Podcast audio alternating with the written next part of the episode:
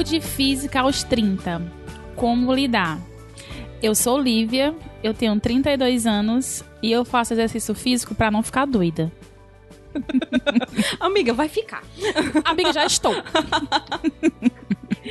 Eu sou a Jeane, eu tenho 30 anos e eu quero deixar um recado aos ouvintes dos aos 30, que meus pais já sabem, minha família já sabe.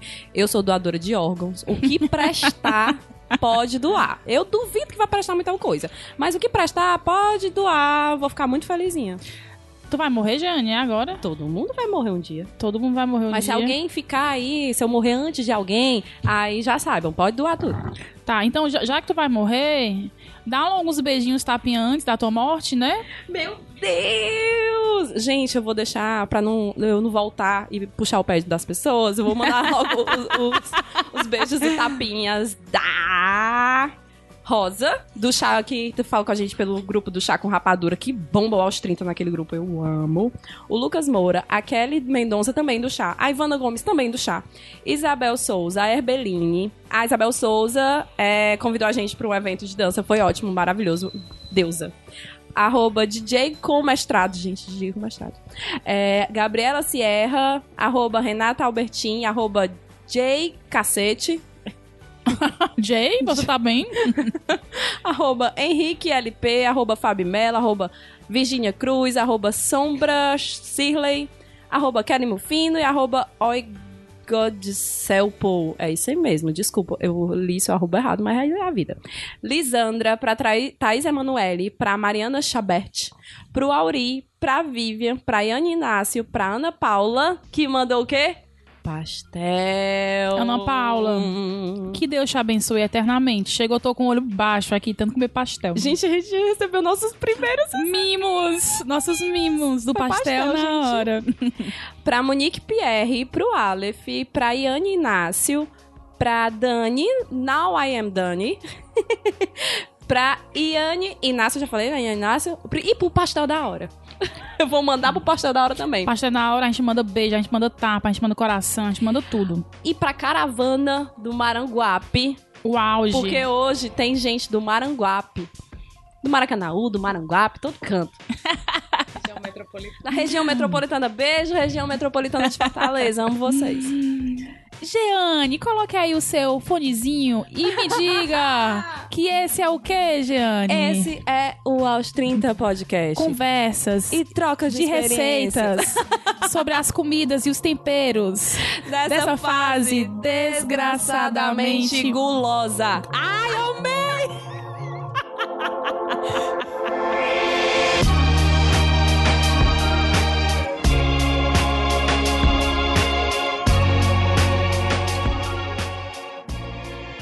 E G, nós estamos aqui hoje com ouvinte e fã. Que ô mulher pra pregar a palavra do aos 30. Quando a gente posta e sobe lá a notificação, já sei, isso foi Érica. Só pode ter sido a Érica. E é uma pessoa que tem se destacado muito no Instagram produzindo conteúdo. Eu gosto muito da Érica porque eu te acho muito descomplicada, Érica, sabe? Eu acho que tu fala e a gente entende e eu acho isso muito valioso e muito importante quando a gente fala de comida. Ai. Então, bem-vinda. Estamos honradas e apresente-se. Oi, gente. Tô realizando sonhos hoje. eu sou a Érica Paula. Eu tenho 33 anos. Eu passei uns 16 anos da minha vida jogando minha saúde no lixo. literalmente. então, nunca é tarde pra começar, né? Nunca é tarde. Quando eu mudei, foi uma mudança tão radical que eu mudei até de profissão. Que eu resolvi levar para as pessoas a palavra da nutrição descomplicada, né? Sim. Mudei de profissão, virei nutricionista. E minha vontade como nutricionista é fazer as pessoas pararem de ter medo de comida. Entender que comer faz bem pra saúde. Meu Deus, eu te amo. Ai, meu Deus, eu vou guardar isso pro resto da vida. É, a gente fez um episódio sobre autoimagem, que foi o nosso segundo episódio com a, com a Kat, que é o meu, meu episódio favorito. Decorei todos. E ali a, a gente. Muito a fã. gente- muito fã. E ali a gente pôde perceber no episódio de autoimagem como a nossa relação com o nosso corpo ela é doentia. A gente, eu acho que a gente já tem uma tendência a odiar o nosso corpo, a desrespeitar o nosso corpo, porque a gente aprende que ser uma pessoa bonita e saudável é ser uma pessoa magra e malhada. A gente também aprende que sobremesa é vilã, pizza é vilã, arroz é vilão, pão é vilão e pra mim vilão é o Darth Vader. Com certeza. Né? Tudo que é gostoso é vilão. Tudo que é gostoso é vilão. E a gente E pega com- pelo braço. E eu acho que, que comida é uma benção.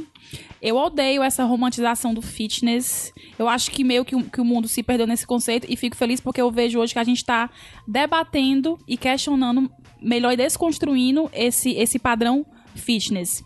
Eu odeio, parece que eu tô com raiva, gente, mas é só ódio mesmo. Eu odeio a demonização da comida, do alimento, porque eu percebo que a gente reduz o, o alimento a uma coisa que ou engorda, ou emagrece, ou faz bem, ou faz mal. A calorias, né? Isso, e esquece que o alimento ele nutre, ele reúne, ele dá energia, ele ajuda a gente a trabalhar, Traz lembranças. traz lembranças. E eu já falei sobre isso uma vez no meu Instagram. Nunca aconteceu, mas assim, eu me sentiria desrespeitada se eu fizesse uma comida pra uma pessoa, pra um grupo de amigos, e durante ali o alimento, a, a- pessoa comesse falando de dieta ou falando que tá engordando. O que eu penso é que a gente precisa cuidar da nossa cabecinha, aprender a ler rótulo de alimento, que foi uma coisa que mudou a minha vida, a fazer a própria comida, obviamente, se possível, nem todo mundo consegue, né? E aprender a fazer boas escolhas todos os dias. Dito isto, Érica, segura essa bola. Eu tava esperando esse momento do dito isso. Dito isto, com a nossa vida corrida, né? 30, chegou 30 anos, é correndo com a vida, meu Deus do céu. Dá umas dicas pra gente de como que a gente pode começar a fazer escolhas melhores. Por onde começar? Imagina uma pessoa de 30 anos que, tem, que não, não faz exercício físico, que não tá conseguindo ter uma vida saudável, mas que ela quer ter. Por onde é que ela começa? Bom, então, primeiro ponto é entender que saúde e tanquinho são coisas diferentes, tá? Certo. Eu, eu atendo pessoas normais e atendo atletas. Os atletas nem sempre são saudáveis. Na verdade, a grande maior parte não é. E barriga tanquinho não significa saúde, significa uma construção muscular muito forte e baixíssimo percentual de gordura. Isso não é saúde, né? Sim. E é importante a gente falar que essa imagem que as pessoas têm de saúde são de pessoas que não estão ligando para a saúde, elas querem performance e ranquear no primeiro lugar. Tá. Então, se você tem 30 anos e tá procurando saúde, primeira coisa é você entender se você quer saúde mesmo, porque muita gente hoje fala de saúde, mas eles querem na verdade estética, né? Uhum. E tá tudo bem, né? Sim, Querer a estética. claro. Mas vamos lá pra saúde, que foi o que tu perguntou, Lívia. O que é que uma pessoa que foi sedentária a vida toda, não, nunca comeu bem de- é, durante a vida, pode fazer? Primeiro, atividade física, procurar algo que dê prazer. Porque 30 anos você já tem muita história, você já tem muita frustração, você já tem muitos gatilhos. Então não adianta eu falar assim, vá para uma academia fazer um treino pesado, se você não se sente bem naquele ambiente. Então a atividade física é primordial para ter saúde. Se tem uma coisa que eu falo para os meus pacientes é que não adianta fazer dieta se não fizer atividade física pensando em saúde. Hoje a gente já entende que pessoas que estão acima do peso, mas elas têm bons hábitos alimentares, de atividade física, dorme bem, não fuma, bebe água, elas têm a mesma, o mesmo risco de saúde de alguém no, no peso. Então Sim. o peso hoje ele está sendo desconstruído, né? Então comece procurando atividades que você gosta. Depois, comece a melhorar a qualidade dos nutrientes. Eu sempre falo que o ideal não é você restringir comida, como a gente estava falando, como você falou, né? Deixar de comer o pastel, deixar de comer a pizza, deixar de comer a sobremesa. É você agregar novos alimentos para sua vida. Entendi. Colocar mais frutas, colocar Eu tô mais hipnotizada legumes. contigo falando. Ai, que lindo. Mas, Érica, tem isso do. Tu fala do não restringir, né? Mas, meu pessoal, Ah, é.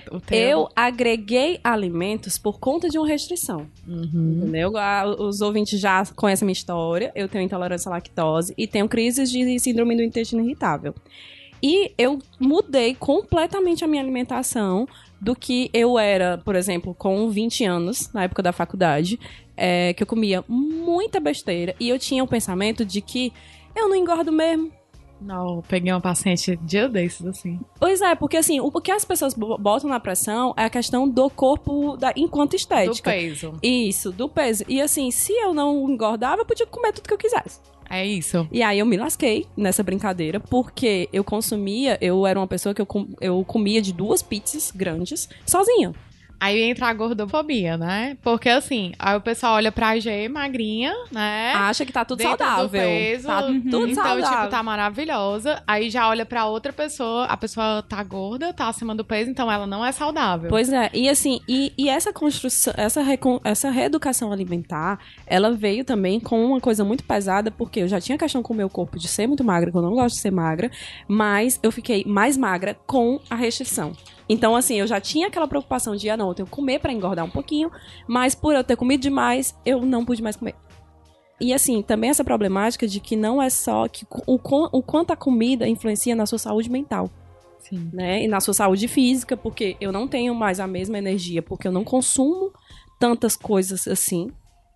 Tudo meio equilibrado, essa a questão do fitness, eu tive que ser fitness, eu tive, eu me alimento de coisas que são consideradas fitness, mas porque eu tenho essa restrição. Obrigada, né? Eu sou obrigada, exatamente. Então, assim, tem muito disso, né? De como é que, a- que a- as doenças, as, as restrições alimentares acabam modificando a sua alimentação. E aí você fica nesse negócio de que eu não quero me alimentar assim, mas eu preciso me alimentar assim. Pois é, aí tá a diferença. Você tem uma condição patológica que lhe obriga a ter restrição alimentar. A realidade que a gente vive são de pessoas saudáveis que auto e põem essa restrição para ter fins estéticos, chamando de saúde.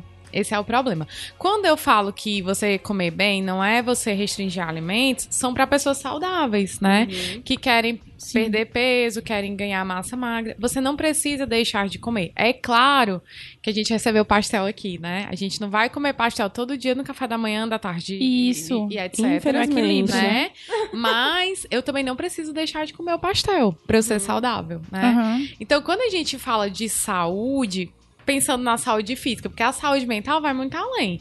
Se eu tiro, por exemplo, bolo de, bolo de rolo de uma família pernambucana, eu tô não tô tirando comida, eu tô tirando lembranças, memória cultura. Sim. Se eu tiro o cuscuz do Perfeito. cearense, eu tô fazendo isso também. Eu e a gente mora sem cuscuz. A bruaca, né? Muito paciente meu é fã de bruaca, principalmente os do interior. Eu vou tirar a bruaca? Não vou. Não é a bruaca sozinha que vai causar problema, né? Glossário, bruaca, para os, os ouvintes de fora, é a panqueca. Que chique. Que aqui é, bro, aqui é bruaca. É uma panqueca típica cearense, É. né? E aí, o que é que tá acontecendo hoje? Tem uma- a gente tem a questão da discussão, da desrotulação da alimentação saudável, né? Mas a gente também tem do outro lado, muito forte, a cultura fitness. Eu tenho abuso desse nome fitness. Primeiro porque ele não existe. Simplesmente não existe. E aí o que é que as marcas fazem? Elas usam o nome fitness pra vender um alimento normal a um custo 5, 6 vezes maior. A, a tapioca, depois que virou fitness, aumentou o preço, né? Aí as pessoas descobriram que a tapioca não era E fitness. se você for ler o ela voltou rótulo, normal. nem é tão fitness assim. É- a que nem- tapioca, ela é menos nutritiva do que o carioquinha, por exemplo, Aham. né?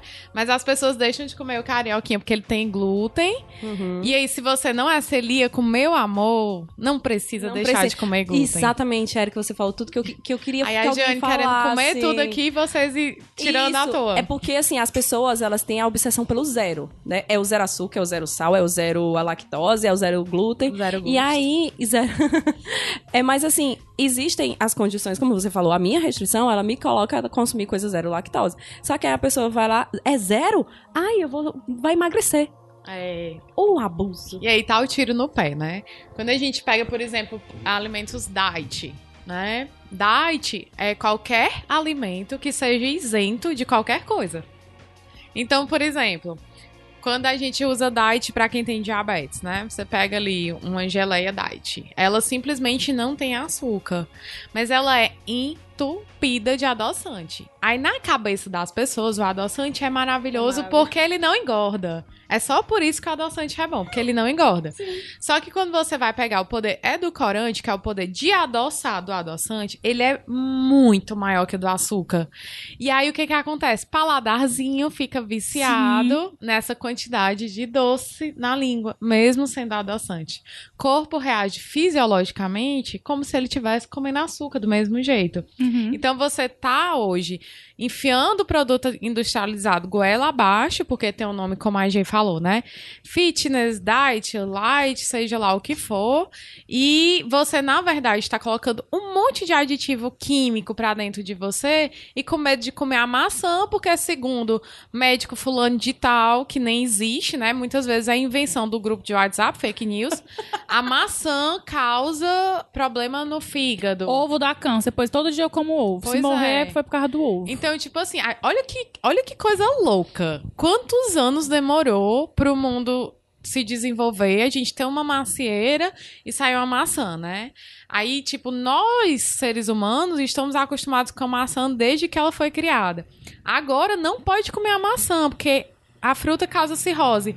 Mas eu vou lá, pego um iogurte low carb, né? Que outra coisa, enfim, eu pego um iogurte low carb, tomo um iogurte low carb, eu vou olhar lá o que é que tem no ingrediente. Tem coisa que tem no seu shampoo. Isso mesmo, pega o seu iogurte, o seu shampoo e compare o rótulo. Caraca. Aí tem coisinha que tem lá no seu shampoo, mas você toma porque é saudável. Não é saudável, amor. Você tá se enganando porque você botou na sua cabeça que aquilo, aquilo ali vai emagrecer. Amigo, a cirrose não foi o corote, foi a maçã. né? Mas tem isso. Muita gente chega no consultório com medo de comer fruta. Aí você vai olhar a alimentação da pessoa, é só industrializado. Tem um- uma postagem do meu Instagram que eu uso em palestras, que fez muito sucesso. A quantidade de açúcar que tem numa barrinha de cereal, que todo mundo acha que é muito saudável, Barrinha de cereal é, é tão sem futuro. Primeiro, você come e dá mais fome. né? É um produto fitness. É, né? ah, E ela tem muito açúcar. Tem. Aí eu fiz uma postagem. Aí a barrinha de chocolate. Com chocolate. Isso. Não, barrinha- não, mesmo- não, mas é de banana. Com aveia. Tem uma bananinha com É. chocolate, então Aí, pode. aí, olha só, você vai olhar a quantidade de açúcar que tem você adoça todos os cafezinhos que o Caio toma durante o dia. Aham. Até o Caio. Aí você vai, tira o açúcar do café, porque você é uma pessoa fitness, come a barrinha, você tá comendo todo o açúcar que poderia estar no café e, tu- e tendo mais prazer, talvez, no café. Sim. Come a barrinha achando ruim, mas na cabeça você tá saudável. Mas não come a fruta, porque a fruta causa cirrose. Olha que bagunça que as pessoas estão fazendo Não na cabeça dos outros. Não fecha a conta. Não fecha a conta. Você tá trocando comida de verdade, que tem um professor meu que chama comida de Deus, né? Você tá trocando comida, de, Deus, pela comida da indústria. Uhum. Que, ok, né? Tirar você ali de um sufoco ou outro, mas se a base da alimentação é complicado. Isso que tu falou da comida de verdade, Erika, é ótimo, porque assim, nesse último ano eu dei, eu dei uma boa emagrecida. O pessoal fala, ah, a gente tá fazendo dieta, não sei o que, que foi que tu fez e tal. E eu sempre falo que eu sempre fiz exercício físico, assim. Tudo que você imaginar, gente, as coisas que eu invento. Olha, eu já fiz musculação, eu já fiz spinning, eu nado no mar, aí eu já inventei de fazer funcional na praia, eu já joguei vôlei, agora eu quero inventar de pedalar, tava pensando em fazer crossfit. Então, tudo eu invento pra não ficar parada. E aí tu falou essa questão da, da comida de verdade, porque o que eu fiz foi começar a fazer escolhas que partiam de comida de verdade. Então, assim, eu comecei a comprar mais tomate, eu comecei a comer mais carne, tudo focado na comida de verdade. Porque o meu foco não era nem emagrecer, porque eu, eu já gostava do meu corpo, as minhas taxas eram ok, eu sou psicopata do exame, faço, faço bateria de exame duas vezes por ano, o meu clínico é o meu, meu mesmo clínico há seis anos que me acompanha, então a gente já tem uma relação de confiança. Então a questão de você optar por comer comida de verdade, isso faz uma diferença enorme. Então, às vezes, eu acho que a, que a dica que eu poderia dar mesmo sendo, não sendo nutricionista, mas sendo uma pessoa que tem uma vida corrida e não quer morrer antes dos 40, é comece fazendo opções por comida de verdade. E comida de verdade tem em todo lugar. Sei lá, se você for num, num lanchonete de esquina, você pode escolher tomar um caldinho que você sabe que é feito com carne moída, que você sabe que tem nutriente. Ou então você pode escolher, sei lá, um cuscuz com tomate, entendeu? Então acho que nossas escolhas, porque às vezes a gente quer, ai, eu quero fazer exercício físico todo dia e eu quero levar minha marmita pro trabalho todo dia. Cara, não vai dar. A vida é punk. Então, o que é que dentro da minha rotina eu posso começar a acrescentar pra ser uma pessoa mais saudável. Então, eu acredito muito nessas pequenas mudanças. Porque, cara, marmita todo dia não dá. Às vezes, todo dia você não consegue cozinhar.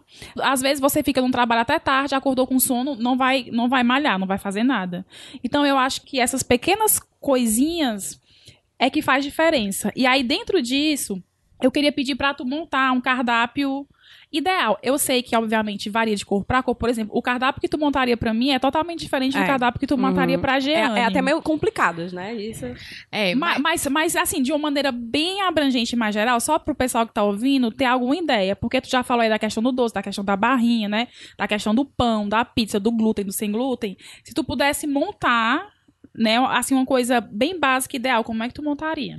Gente, assim, primeiro, Lívia, tu pode sim dar dica. Alimentação saudável, qualquer ser humano pode dar dica. Uhum. Né? A gente tem que tirar essa polarização de que só o profissional de saúde entende. Tá. Nutricionista, ele deveria servir só pra tratar patologia, se todos nós Sim. tivéssemos essa consciência que você tem, tá? Uhum.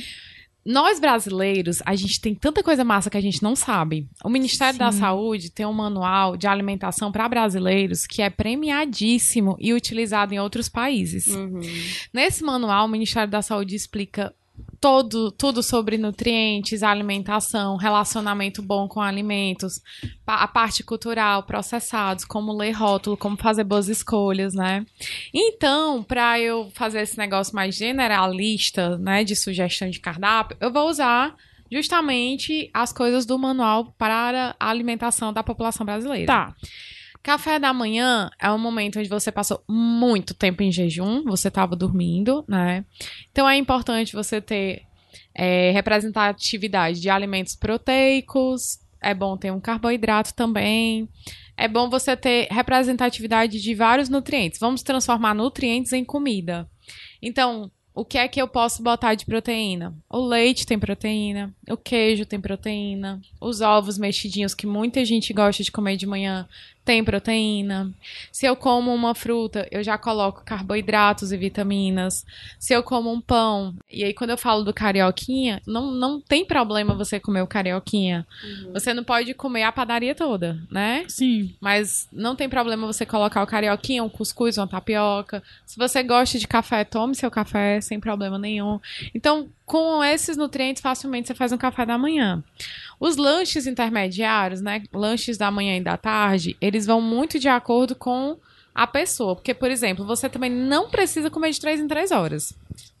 Entendi. Tem gente que toma café da manhã e não sente fome até o almoço. E às eu, eu vezes sou assim, eu não tomo café da manhã, eu só como o meu dia. Aí a pessoa se sente culpada porque acredita que precisa comer de 3 em 3 horas. Então não precisa. Então, se você não sentir fome, simplesmente não coma. O que é que no, no manual sugere? Frutas, castanhas. Por quê?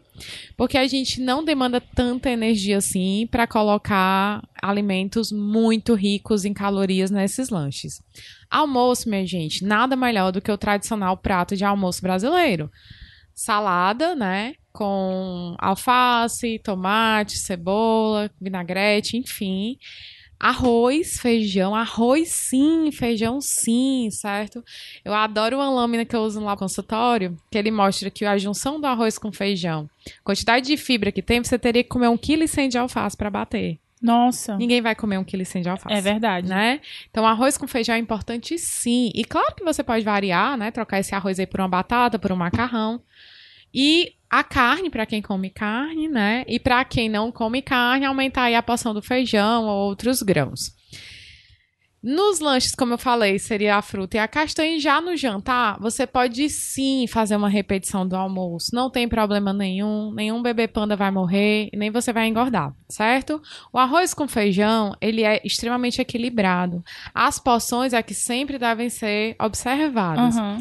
Então, se você repetir ali o arroz, o feijão, o frango, a salada, você vai estar comendo super bem, você tá, vai estar nutrindo o seu corpo também muito bem. E é uma coisa fácil, porque você pode só repetir o que você já fez para o almoço, no caso de quem Entendi. cozinha, né? Pode transformar isso numa sopa, num caldo, ou o que o cearense gosta, pode também repetir o café da manhã, cuscuz, tapioca, etc. Mas aí vem um problema, eu não vou ter de novo a fibra da salada, né? Então é importante você incrementar isso com algum tipo de fibra. Você pode usar a semente de chia, você pode usar a semente de linhaça, você pode acompanhar com um suco verde ou comer a salada à parte, que muita gente gosta. Então seria mais ou menos isso. Mas eu recomendo muito, Lívia, que as pessoas tenham acesso ao manual. Ele é gratuito, ele é incrível, ele é rico e ele ensina para as pessoas que o problema não é a comida. O problema é a qualidade da comida e as Entendi. porções, né? Seria mais ou menos isso. Entendi. Exato. E tem também a questão que a Lívia falou da correria, né? Todo mundo que tá trabalhando vai falar disso, que ah, eu não tenho tempo pra comer direito. E assim, a- voltando pra questão da comida de verdade, existe meio esse, esse paradoxo, né? De que se eu não tenho tempo pra comer direito, era pra eu ficar mais preocupado ainda com o, o tipo que eu, eu tô comendo, o que, que eu estou comendo, A né? qualidade, é. Então, é verdade. mais preocupado com uma qualidade. Mas só que a gente, como quer agilizar, a gente não esquenta qualquer coisa, acompanha um, um congelado, que aí bota aqui e pronto, pronto, já comeu. Eu acho assim, Gê, que tem essa questão da falta de tempo, mas é principalmente falta de organização e planejamento. Uhum, Tá. Sim. É. É, eu, eu, na época que eu tava na transição de carreira, eu acordava, como eu moro no Maracanãú e a empresa que eu trabalhava é na Francisco Sá, ali no Carlito, Um rolê. eu acordava às 5 e meia da manhã, né? E aí eu trabalhava, treinava no horário de almoço e à noite eu ia pra faculdade de nutrição, que é aqui no centro, pra depois voltar pro Maracanãú. Então o que é que eu fazia? Eu e o meu noivo no domingo, a gente já preparava tudo. É eu isso que eu também faço faço. um domingo. Eu faço um Pronto. domingo. Eu, eu faço marmita todo santo dia por questão financeira. Muito, economiza horrores. muito, muito. E assim, é, E eu não enjoo de também- comer. Eu faço, sei lá, uma travessa de frango, às vezes com, com batata, e eu como E aí depois como até é, quinta-feira, não enjoo, eu, não. eu já tenho esse costume porque eu, a das questão das restrições alimentares e também porque sai mais barato. Bem mais barato. Assim, eu tava conversando com as amigas, elas estavam pedindo uma, ma- ma- aquelas marmitas da semana, e aí elas disseram, ah, mas é só de 75 reais por semana. Eu, caralho, doido, eu gasto menos de 40 E com todos os bem. lanches. E comendo Com bem. almoço, jantar e todos os lanches, eu gasto menos de 40 reais. Exatamente. E aí, tem a questão do planejamento. Hoje eu até falei sobre isso, porque o planejamento, ele vai influenciar em como você come durante toda a Uhum. semana, né? Sim. Então, assim... E é... você, tá, você tá olhando, né? Você tá vendo, assim, que, o, o que que você tá precisando, o que que você não Isso. tem. Você, quando você prepara a sua comida, que você conhece a comida. É Exatamente. verdade. Então, assim, é muito importante que as pessoas passem a organizar e planejar. Tem muito essa questão de escolha. A gente usa muito essa questão do, da falta de tempo. Muitas vezes é desculpa. Não tô dizendo que sempre, mas muitas vezes é desculpa sim, porque tem como fazer essa organização, tem como fazer esse planejamento. Aí muitas vezes os meus pacientes falam assim: ah, mas vai sair mais caro. Aí eu faço um exercício prático. Eles são obrigados a anotar tudo que eles gastam de comida fora. E aí eu pergunto pra eles se realmente sai mais caro. Porque todo É. mundo fala assim: ah, não como saudável porque comida saudável é cara. Ô, rapaz. Não existe isso. não, bebê, não. Não existe. E aí, a praticidade. O que é que eu escuto muito em consultório? Ah, eu tomo iogurte porque é prático, eu como biscoito porque é prático, né? Gente, qual a dificuldade de tirar a casca da banana?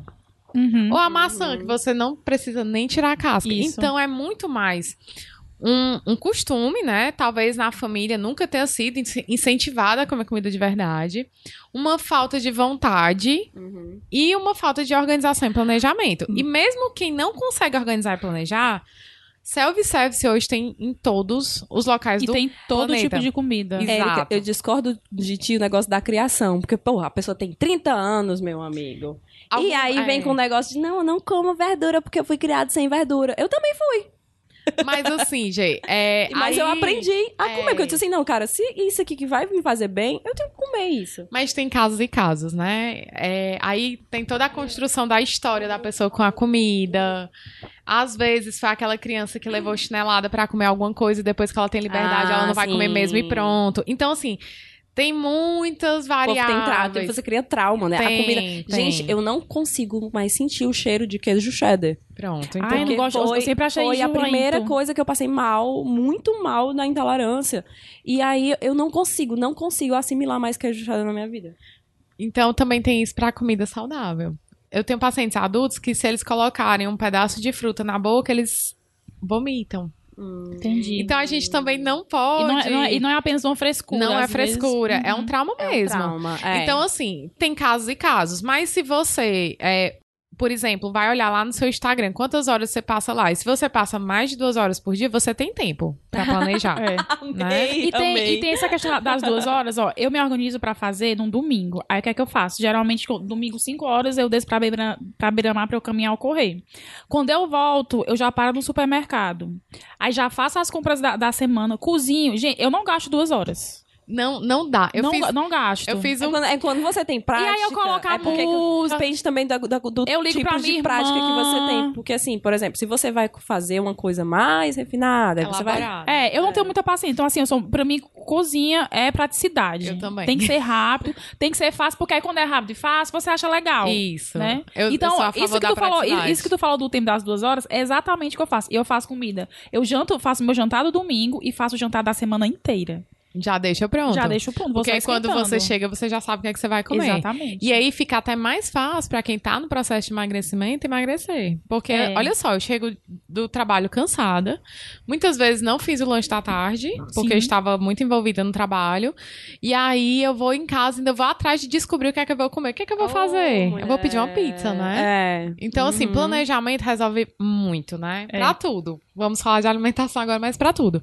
Então, assim, gente, se você considera um carinho comer, você, melhor do que qualquer outra pessoa do mundo, merece esse carinho de fazer comida boa pra você mesmo comer durante a semana, né? Uhum. Eu já fiz um curso de culinária uma vez pra algumas pessoas e comprovei pra eles por A mais B que dava pra em três horas fazer, inclusive, pão caseiro. Né? Então, muita gente saiu de lá realmente com esse paradigma quebrado de que pra eu comer bem eu tenho que cozinhar todos os dias, eu gasto muito. Não, não tem isso. Você precisa de conhecimento e colocar o conhecimento em prática, porque hoje a gente salva 200 milhões de receitas no Instagram e não faz uma. É.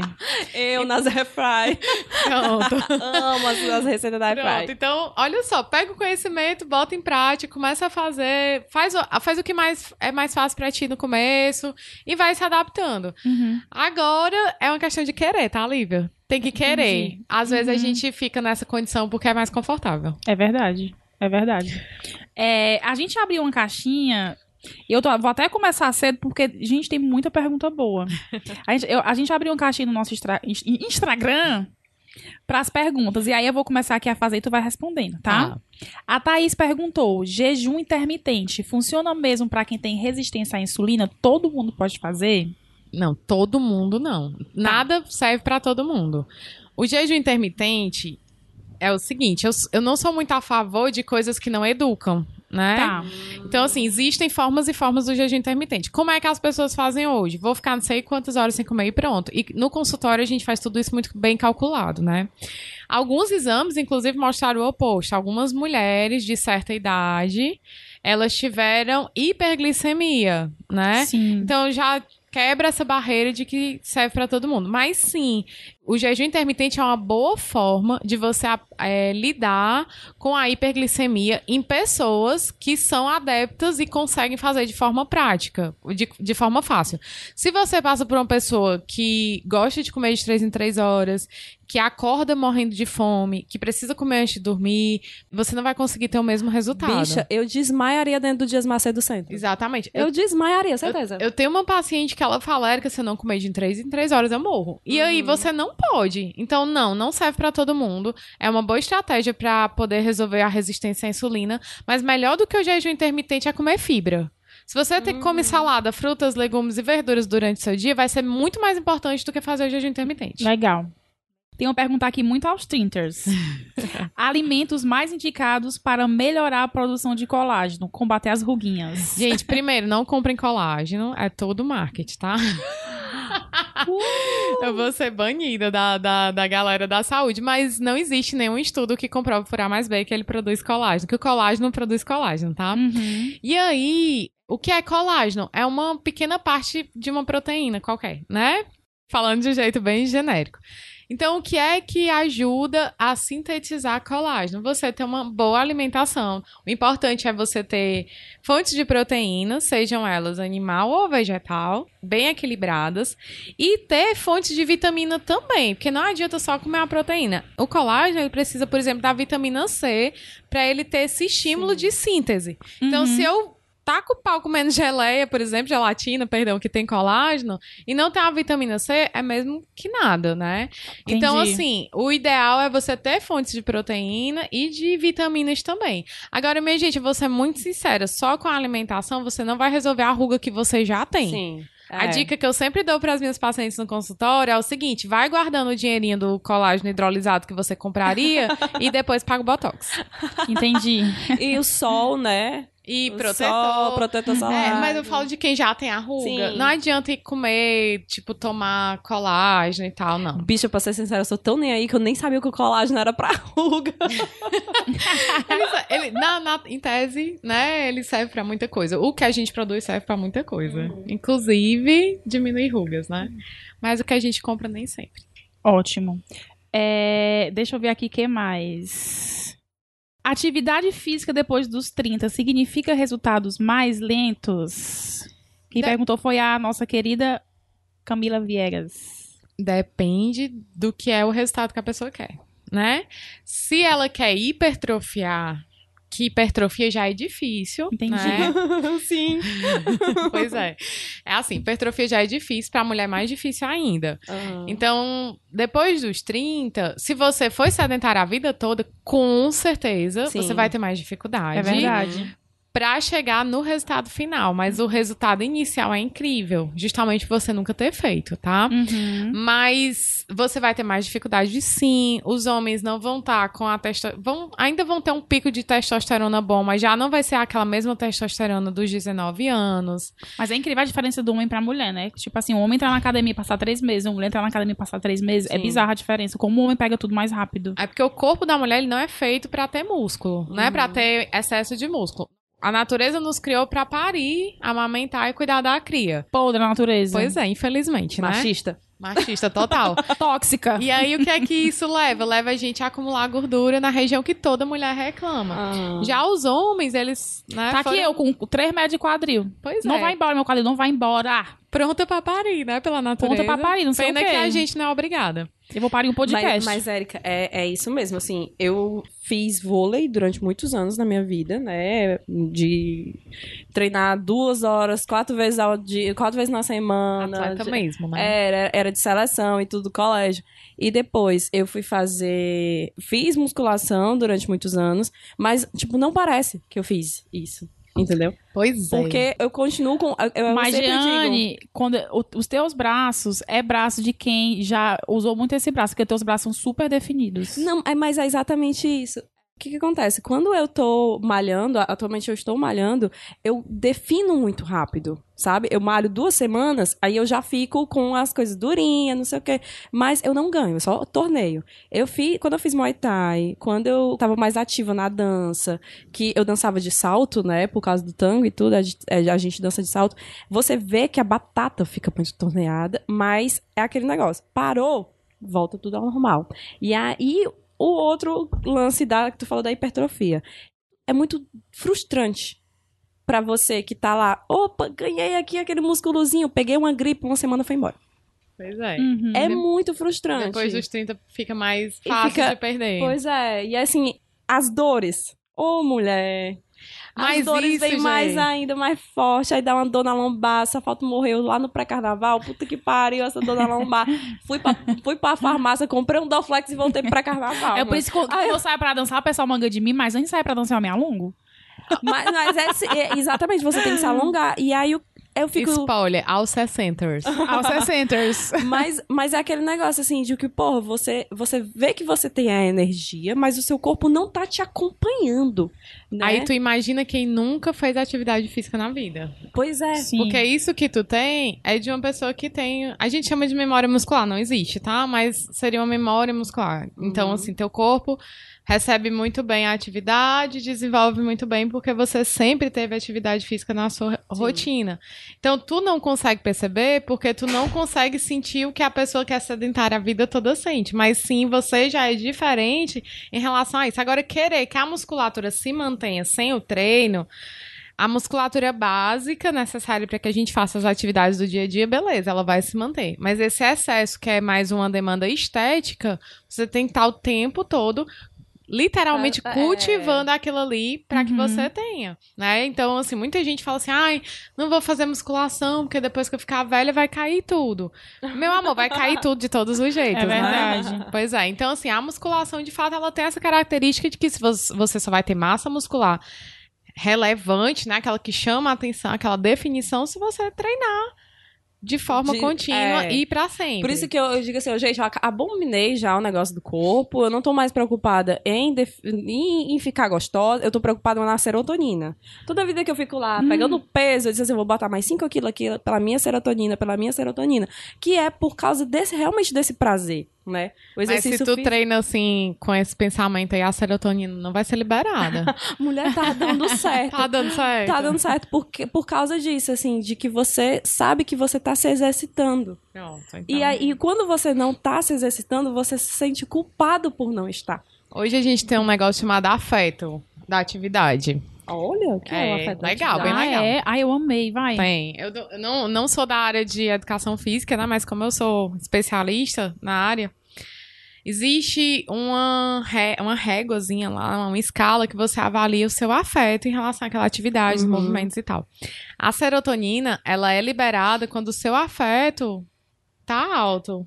É por isso que eu fico tão feliz depois de caminhar. Se você vai Eu fico fazer depois de exercício na dançar. base do depois ódio... de dançar também, eu fico muito feliz depois de dançar. Quando eu vou pro baile, eu fico muito feliz voltando, porque eu fico assim, oh, gente, eu queria fazer isso todo dia. Mas é porque, além da atividade física, você tem a música, você tem a comunidade, Ah, as pessoas, você encontra, você tem um social. É por isso que exercícios em grupo, eles São costumam mais- segurar as é. pessoas por mais tempo. E ao ar que livre Ah, também, né? Eu, eu, é. eu, ano passado eu voltei, eu voltei pra academia, eu aguentei passar oito meses. Eu ia, eu falei, ah, isso aqui tá chato, eu vou caminhar na praia pra pegar um vento, ouvir uma música e voltar feliz pra casa. Pronto, a natureza, contato com a natureza É. é, outra Gente, é outra coisa coisa. serotonina. Aham. Você caminhar e você olhar pro lado, você vê o mar, o vento, as pessoas, as crianças, é outra, é eu outra sinto experiência. muito isso quando eu faço trilha. Eu gosto muito de fazer trilha no meio do mato mesmo. Então eu sinto completamente assim. Foi uma semana de academia. Pronto, então é tipo assim, a atividade física ela libera serotonina, principalmente se você gostar. É tanto que se a pessoa não gosta, ela não tem essa sensação de prazer. Aham. Ela vai pela sensação de tá pago. É. Ah, gente, tá Aham, pago. aham. Nossa. A- a- mas no, no caso que eu tava falando da, da musculação, é esse estímulo de que eu estou fazendo atividade. Tô fazendo algo por mim. Eu tô fazendo algo por mim. Isso. Exatamente. É um E tem- tempo só pra mim, né? É, e tem muito disso de você incorporar esse negócio de você estar fazendo por você. Porque quando você. É o que o Seneca disse: se você ama as pessoas, você se cuida. É o Porque- autocuidado. É. Exato, você se cuida. E assim, só essa sensação de que eu tive uma hora do meu dia que eu me cuidei é, é, é confortante, pelo menos. E é legal as pessoas tirarem, desvincular o autocuidado de skincare. Skincare, Ai, por gente. favor. É verdade. Por exemplo, você parar agora no domingo e fazer suas marmitas pra semana escutando podcast é um É um autocuidado. autocuidado. Você Com tá cuidando certeza. da sua comida e da sua saúde por Exatamente. tabela, né? Uhum. Exatamente. Priscila Dalla perguntou: Como diminuir a retenção? Essa daí eu conheço, é a Pri Negona.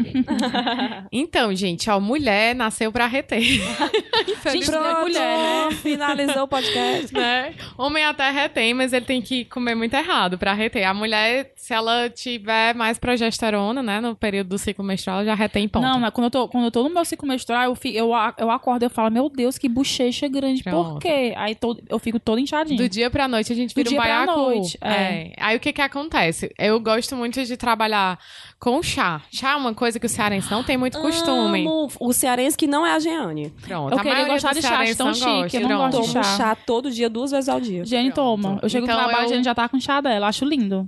O chá, é- gente, o chá traz muito, muito, muita coisa que a gente não consegue com a comida, né? Hum, Então, por exemplo, meninas, eu, eu tenho um- uma ferramenta que ela rastreia o ciclo menstrual da mulher para eu poder saber qual estratégia eu vou usar em cada período do ciclo menstrual dela. E aí tem uma Chocada, estratégia. menina, tecnológica, conta. Eu posso depois botar no, no aos 30 para vocês baixarem essa ferramenta. aí. Dá na dicas. Dica trintona. Pronto, dica É. trintona. Eu vou deixar para as meninas mandarem para os aos 30. Aí o que que acontece? Pra mulher, você tem que ter frutas, legumes e verduras. Gente, isso serve pra tudo. Incrível. Aham. Todo curso que eu faço tem que ter frutas, legumes e verduras. Beber bastante água, porque tem gente que, quando tá retida, acha que não pode beber água. Pelo contrário, beba como se não houvesse amanhã.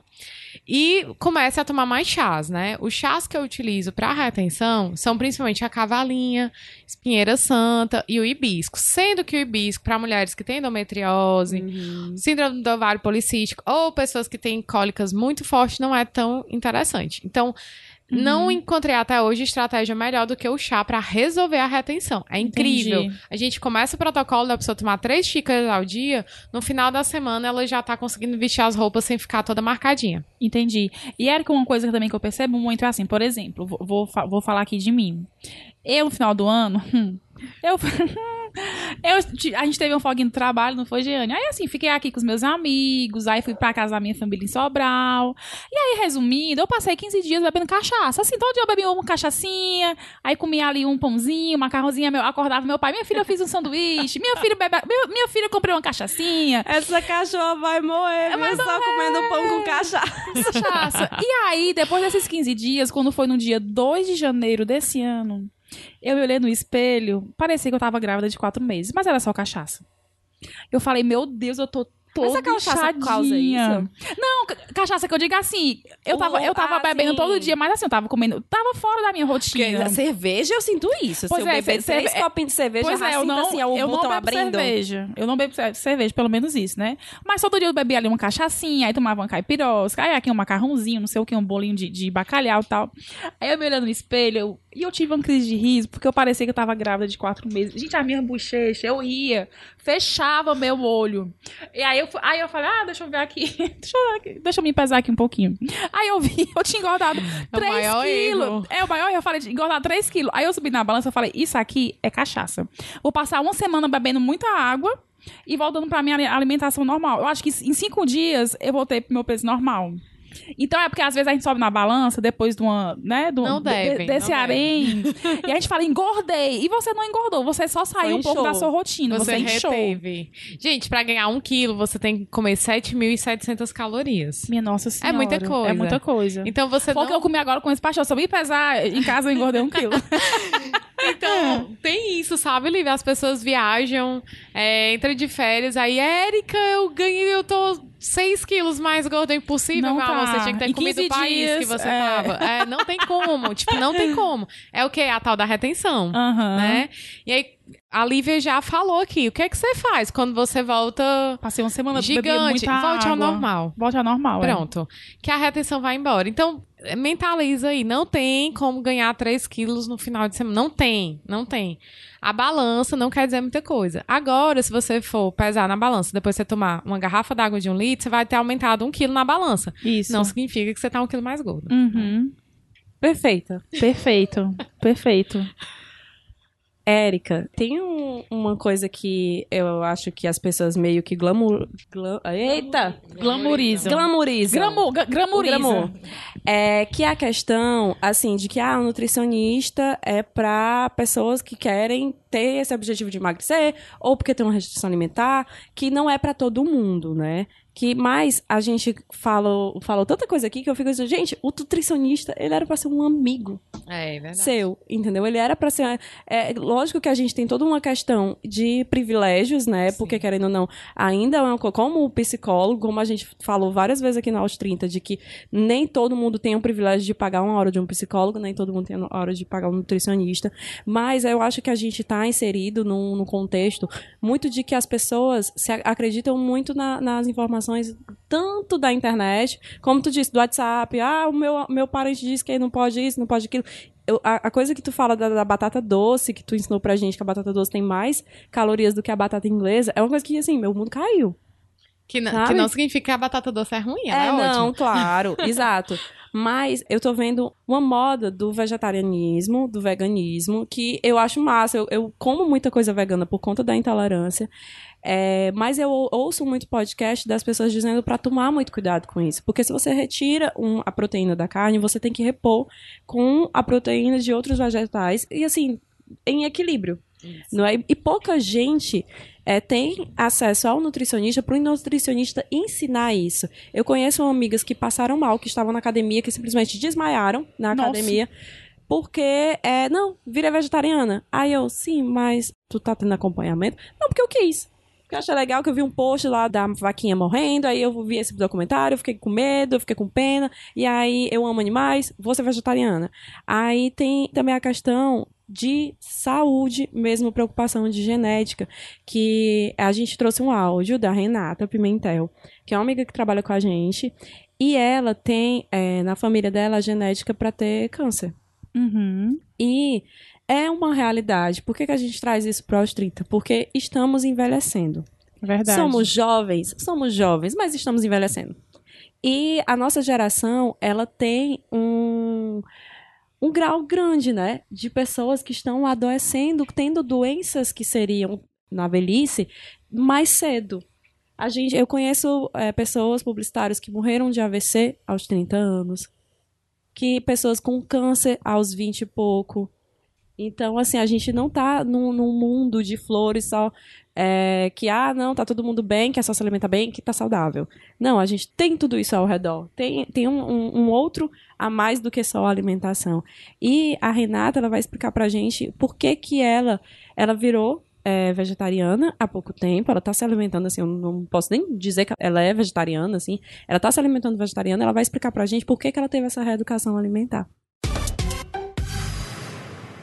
Oi, Trintíssimas, meu nome é Renata Pimentel, eu tenho 32 anos e agora eu estou de férias aqui na África, mas é, eu vou gravar esse áudio a pedido das meninas para falar sobre a questão da mudança da minha alimentação então, há cerca de três meses, é, eu mudei a minha alimentação para uma alimentação vegetariana barra vegana, porque faz parte de um processo.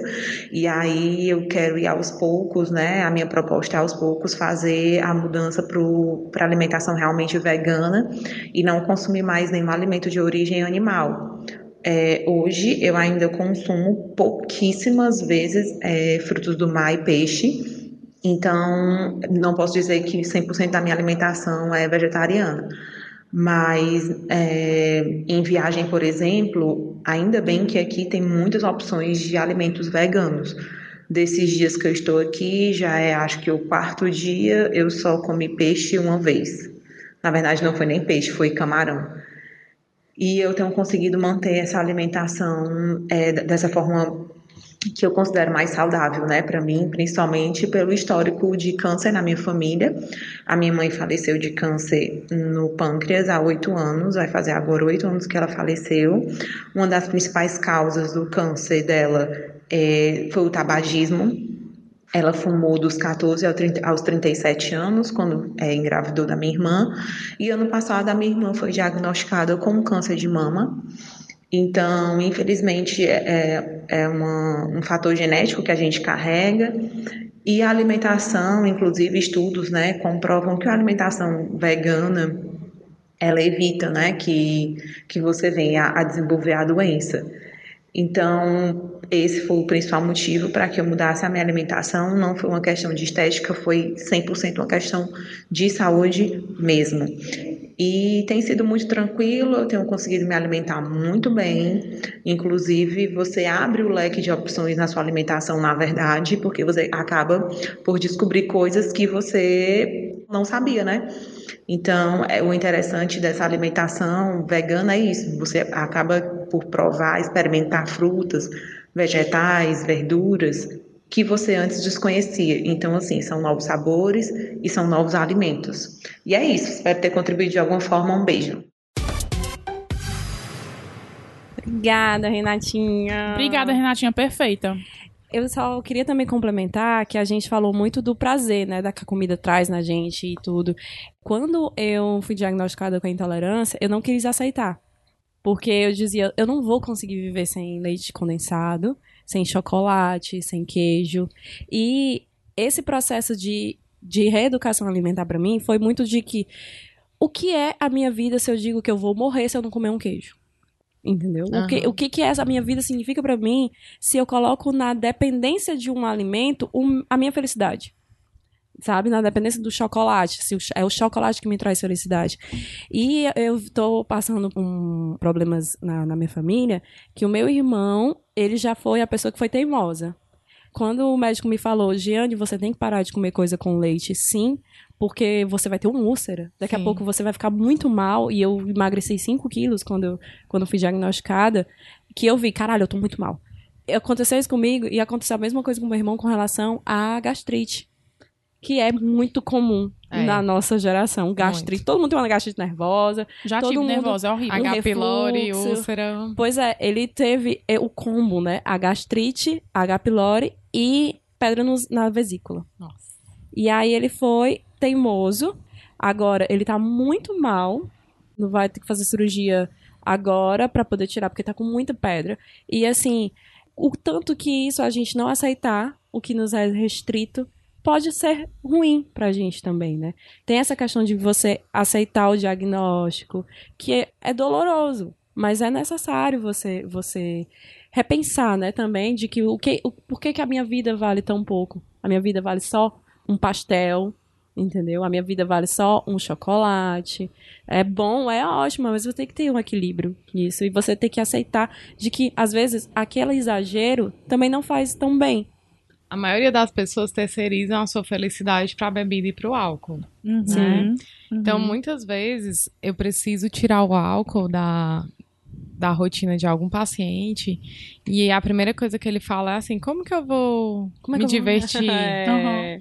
Então é muito complicado. Se E você, super dá. né, se você só consegue ser feliz comendo pastel ou bebendo, você a sua precisa vida é muito triste, você né? precisa de terapia. Eu sempre É, falo né? isso, porque Você precisa de a, terapia. a intolerância me levou a não beber com tanta frequência. Uhum. E hoje em dia, um pra carnaval agora, as pessoas disseram, caramba, tu realmente não tá bebendo nada, porque as pessoas acham que é só um dia. Mas a pessoa me encontra na sexta, no sábado, domingo, eu continuo sem beber na E sexta, assim, sábado, se você, domingo. encontra, se você gosta de beber e encontra um amigo que não quer beber, não fique Não empurrando fique. bebida nele, Ai, não. deixa, deixa a pessoa. É muito chato. Exatamente. Deixa a pessoa. E aí, é muito chato isso de você ter que explicar, né? que não deveria, né? Que não Eu deveria não vou beber, ponto, acabou. Pronto, é, aceita o porque eu não quis. É, exatamente.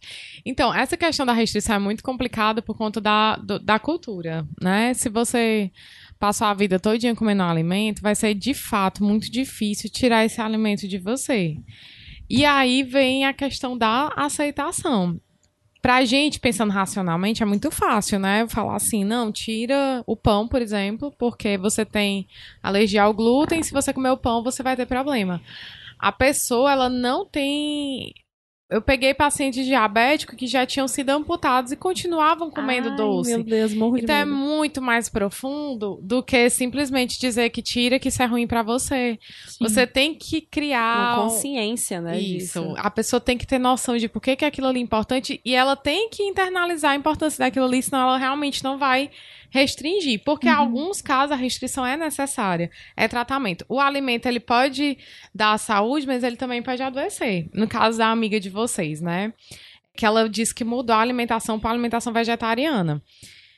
Eu nunca vi esse estudo que fala que a alimentação vegetariana cura o câncer, né? Ou, a- ou Previne. previne e tudo.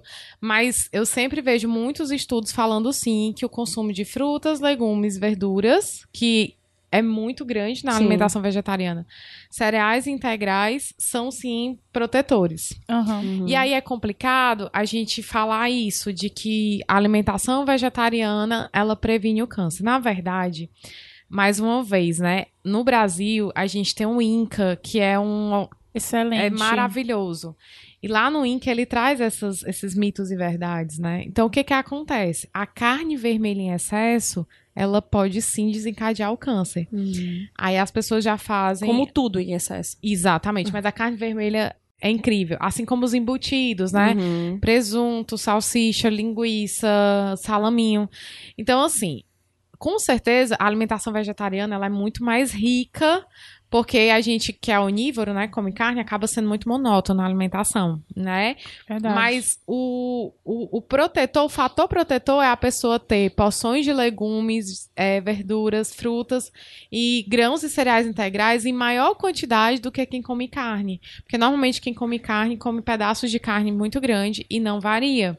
Tá satisfeito, né? Isso. Então é perigoso a gente dizer assim, ah, é, de fato, a alimentação vegetariana, ela previne o câncer. Olha só, gente, o câncer, ele é causado por estresse, ele é causado por falta de sono, ele é causado por excesso de bebida, ele é causado pelo excesso de. O excesso não, né? Pelo fumo. Ele é causado pelo excesso de embutidos enlatados industrializados. Ele é causado por agrotóxicos. Ele é causado por tanta coisa Uhum. que seria muito irresponsável a gente falar que o alimento X ou Y, exceto carne vermelha, embutidos que de fato são comprovados por A mais B de que aumentam, seria muito irresponsável falar assim, é, de fato, se você tem câncer ou tem predisposição a ter câncer, mude para dieta vegetariana. Por quê? Porque, por exemplo, um paci- eu tenho uma paciente que ela está em tratamento, ela já está no quinto ciclo e ela precisa muito de proteína animal. Pra ela se manter bem, pra ela se manter viva. A quimio e a rádio, ela deixa a pessoa muito, muito, muito Debilitada. debilitada. Então, é muito complicado eu falar assim, olha, parte para um vegetariano, porque provavelmente essa pessoa ia- não ia ter força nem Sim. energia pra enfrentar a doença, Uhum. né? Então, não existe uma dieta que 100% previna. O que previne são bons hábitos. Uhum. E aí a gente extrapola muito só o alimentar, né? Beber verdade. água, tá lembrando de beber água, Uhum. né? Tá dormindo direito? Ou vai dormir mexendo no celular, acorda mexendo no celular, não tem um sono REM aí de nem quatro horas. Então isso é tão importante quanto a alimentação. Uhum. E a gente muitas vezes só foca na, na alimentação, né? Acho que é isso. Ai, meu Deus. Muito devia, devia, conteúdo. devia ter três horas de duração. Amamos. Eu cansei. Meu Deus, eu tenho tanta coisa ainda pra conversar com essa mulher. Mulher, mulher faz teu mechanto, de conta tua hora e quanto é que tá. Minha É. hora. Mas o meu nome é Erika Paula, meu Instagram é Erika Paula Nutri. Eu tenho, eu dou muitas dicas. Sigam Tudo a isso que a gente tá conversando aqui tem lá, né? Lá vai ter, por exemplo, como se planejar. Vai ter essa questão da retenção. Isso. Vai, por exemplo, que eu tava mostrando aqui pras meninas que a batata doce ela é mais calórica, tem mais carboidrato que a batata Eu inglesa. amei ouvir isso. Então a gente, Gente. acaba quebrando, eu acabo quebrando paradigmas lá. E eu sempre uso o que a pessoa quer tirar dúvida, né? Então lá tem muita coisa bacana. O Ministério da Saúde também, né? Então, Érica Paula Nutri. Eu atendo em Fortaleza, Maracanaú, Maranguape e Santa Quitéria. Meu Deus, que mulher. da rodada, eu amo.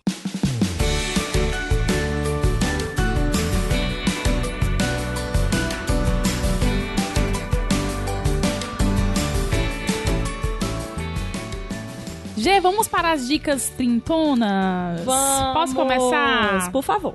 Vou começar indicando a minha nutricionista maravilhosa. Arroba Sora Nutri. A Sora é minha nutricionista há três anos. E a Sora é uma menina, eu acho que ela não tem nem 30 anos ainda. Eu acho que ela tem 28 a 29. E ela é tão descomplicada e tão didática e tão querida e tão consciente que eu fui nela uma vez e tô indo aí há três anos, pelo menos uma vez no ano. É, o arroba dela é Sora Nutri. Ela fala sobre questão de treino, sobre coisas que a gente deve excluir na- da nossa vida pra gente ser mais saudável. A questão do peso, a questão da alimentação, a questão do hábito. Então sigam a arroba Sora Nutri. Maravilhosa. Diga aí, Érica. Eu vou dar Sua dica? duas, pode? Pode. Claro. O Insta- Mais. Que você deu tanta dica maravilhosa já nesse podcast, dê mais. Então, o Instagram do professor Rafael Marques, que é o Comportamento Alimentar, arroba Comportamento que tudo. Alimentar, que ele traz todas essas questões que a gente estava discutindo, Massa. né? Que a saúde vai muito além do No Pain No Gain. E um documentário que eu acho que todo brasileiro deveria assistir, por ser um documentário feito aqui, de altíssima qualidade e que é super renomado fora e a gente às vezes não valoriza. Que é o mundo é, muito além do peso. Tem Ele- Netflix, Ai, tem? amo. Ele tem no É YouTube. do Instituto YouTube. Alana, né? Isso, ele, ele é, pra um documentário muito massa que mostra como a gente tá trocando comida de verdade pela industrializada Uhum. e é isso que causa o problema, Sim. né, de saúde. E é mais, mais incrível ainda porque eles focam no- na infância, né? É, principalmente na infância porque é onde todo o comportamento alimentar inicia. Sim. Sim. Eu, eu adoro. O Instituto Alana ele tem documentários maravilhosos. Então recomendo aí. Ai, Amei. que tudo.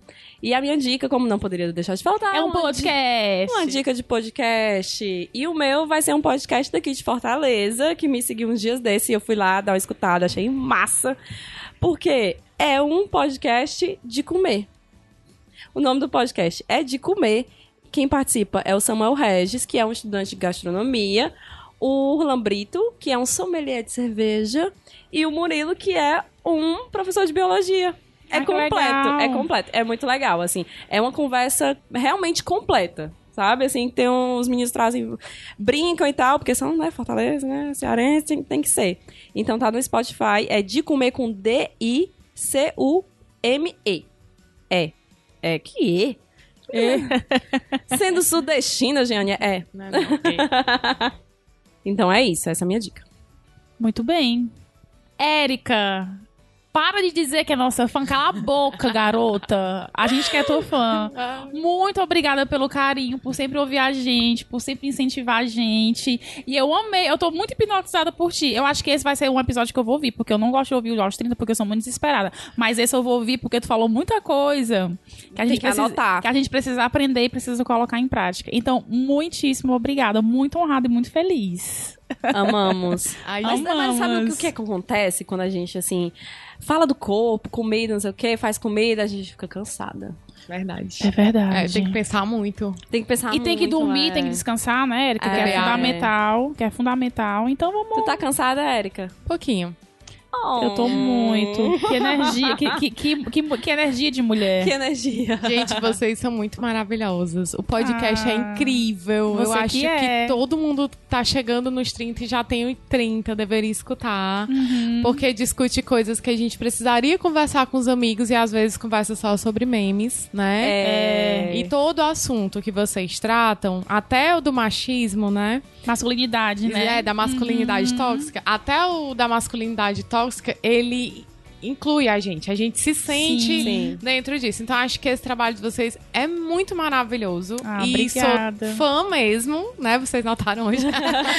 e eu torço demais. Inclusive, alguns episódios de vocês, eu passo, eu sempre passo atividades para meus pacientes. Olha que Alguns dos episódios de vocês. Mentira, mulher! São, ativi- é, são Deus, parte da perfeita. atividade pra eles escutarem Ai, e depois me, me escreverem o que foi que eles tiraram disso pra vida deles. Ai, que lindo. É muito legal. Amei. Muito obrigada. Ai, gente, Tô muito feliz. Beijo. Beijo, beijo.